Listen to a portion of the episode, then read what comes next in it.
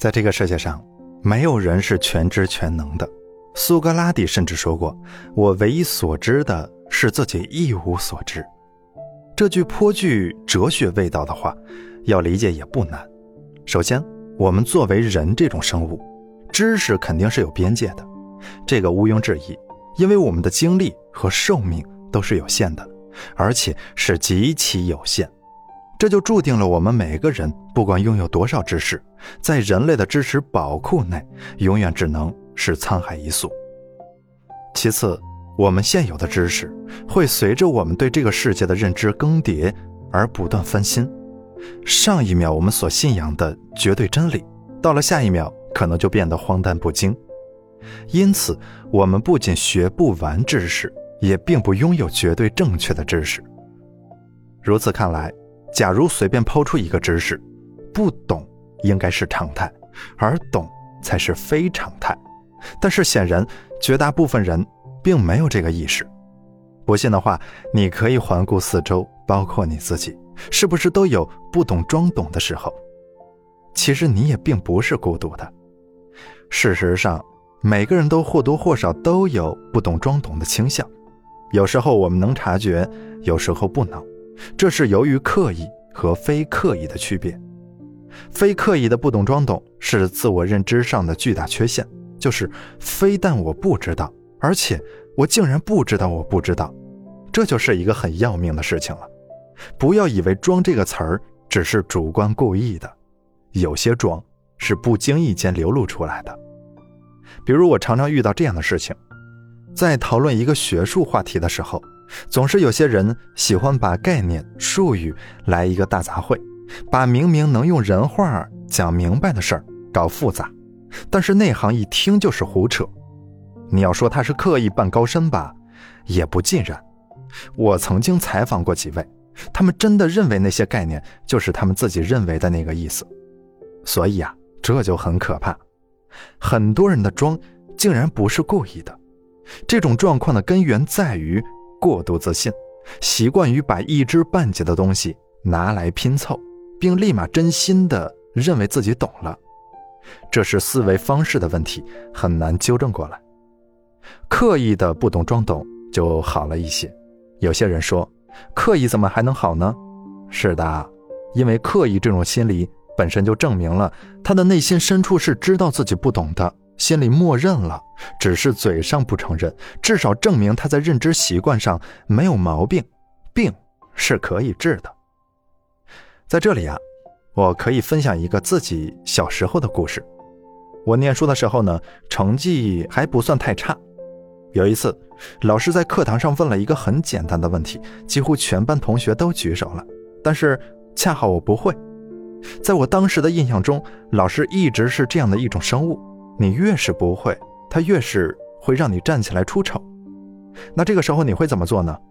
相信你跟我想的一样，那就是随大溜举手喽。毕竟大家都会的题，老师看起来没有理由让成绩较好的学生来回答。但事实。往往是很戏剧化的，老师就是点到我回答了。再偷偷告诉你一声啊，事实上也并不戏剧化。但凡侥幸逃过以后，就会继续这么干。按概率来说，总会碰上的。那我在万众瞩目下就站了起来了，用尽平生所学瞎说了一通，把刻意的不懂装懂发挥到了极致。当然，结局是很悲惨的。我看上去比直接承认不懂。要傻冒得多，一直到前几年，我将自己的心智模式整个洗涤了一遍之后，才渐渐的摆脱了不懂装懂的尴尬，着实非常困难。那么，无论我们是无意识的调整自己的思维模式，还是有意识的隐瞒事实，为什么我们总是不愿意承认自己不懂呢？因为我们对自己的评价总是构建在他人反馈的基础之上。那首先，请用几个词语来形容一下自己：帅气或是美丽、邋遢、敏感、多情、富有激情、睿智、三分钟热度。你可以找到一长串的形容词。好了，问题来了，你是如何得到对自己的这些认知的呢？相信呀，很多人这个时候会突然懵一下，然后说：“我当然了解自己是一个什么样的人喽。”那么，你真的是由内而外的认识自己吗？我想，对于大部分人来说，答案都是否定的。大部分人时时刻刻都在通过别人的评价认识自己。当周围的人都说你漂亮的时候，你就会渐渐认为，原来自己这样就叫漂亮。当所有人都夸你睿智的时候，你就很容易产生对自己的智慧过度自信的倾向。我们对自己的评价是应该随着生命的进程而不断动态修正的，但据我所知，很多人呀，并没有吾日三省吾身的习惯，于是就只能常常依靠外界的评价和态度来给自己画像。有人会说，这不是大数据吗？通过大数据得出来的结论，怎么都会比主观的自我评价来得更靠谱吧？大多数时候的确是这样的，但是用在这里还真不是，因为我们的初始动机就已经偏离了客观。每个人都有把自己塑造的更完美的倾向，于是我们需要更漂亮的衣物，我们需要更强大的工具，我们需要化妆，需要美图秀秀，需要虚假的头衔。这一切不是为了给自己看，而是为了获得别人更好的评价，从而利用这些评价反向塑造大脑对自己的印象。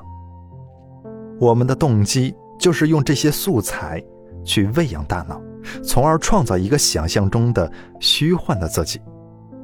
通过这样的大数据得出来的结论，怎么会靠谱呢？那么，我们该如何摆脱装？这种看上去很刚需的行为呢？首先，我们需要认识到一件事情，那就是我们并不能通过装来提升自己的真实价值，我们只能概率性的通过这个行为来获得短期满足，接着就会有同等概率获得与之程度相当的挫败和羞辱。物理学上的简谐运动是最简单也是最基本的机械振动。事实上，简谐运动的衍生体可适用于各个方面，例如股票价格、投资收益、运动员的成绩等，这些都遵循了一个最基本的原理，叫做均值回归。均值回归指的是无论低于或者高于真实价值的状态，都有向真实价值回归的趋势，其回归趋势的强度就类似于弹簧，偏离中心越远，强度就越大。装的这种行为呢，也是一样的。每当你表现出来的价值高于自己的真实价值的时候，你都相当于在给弹簧加力。装的越狠，向真实价值回归的强度就越大。在你收获更多掌声的同时，出糗的可能性也同比增大。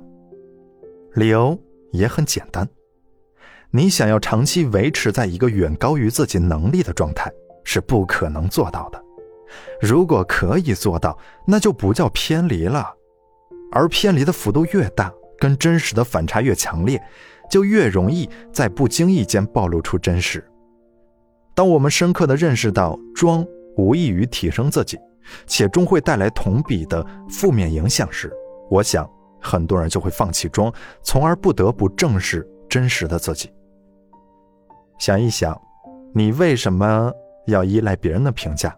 或者致力于满足他人的期待，这种取悦并不是为了别人，而是为了自己，无非是为了让自己对自己更满意而已。当你常常看到真实的自己，并接受真实的自己时，就自然没有必要再活在他人的意念之中了。不装，有利于你在认清自己的道路上迈出一大步。所以别装。千万别装。